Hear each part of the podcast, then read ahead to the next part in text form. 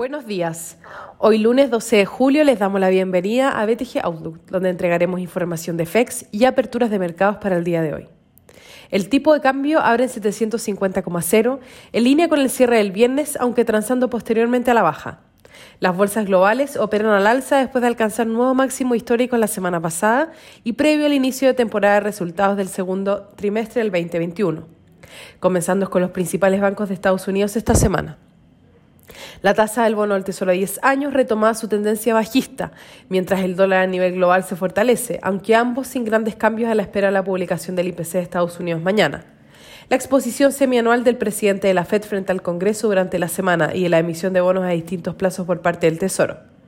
El peso chileno se fortalece después de una semana negativa para las monedas emergentes, donde las divisas regionales fueron las que más sufrieron, con el real ocupando el último lugar en menos 3,8%, seguido el peso colombiano con un menos 2,4% y luego el peso chileno en el cuarto lugar de peor desempeño con menos 1,7%. El Eurostock 50 avanza 0,7% y en Estados Unidos el S&P 500 lo hace en un 0,3%, mientras que el Nasdaq muestra ganancias más moderadas, después de lograr los índices estadounidenses nuevos máximos históricos el viernes.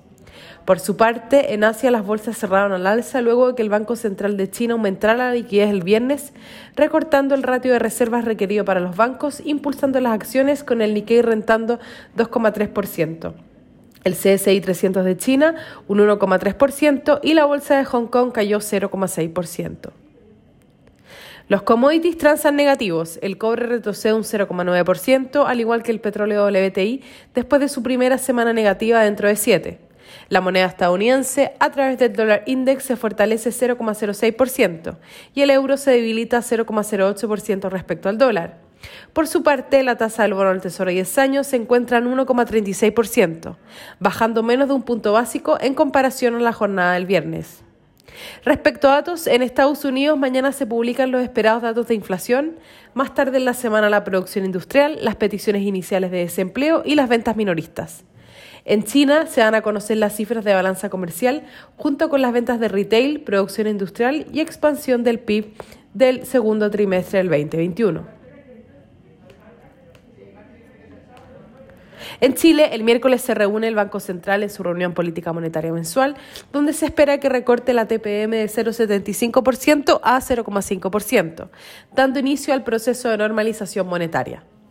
El tipo de cambio opera en 743,5 hasta ahora, con el dólar a nivel global fortaleciéndose levemente, el cobre cayendo y las monedas emergentes mixtas, aunque fortaleciéndose en la región. En cuanto a los técnicos, la principal resistencia es 750 a la apertura de hoy.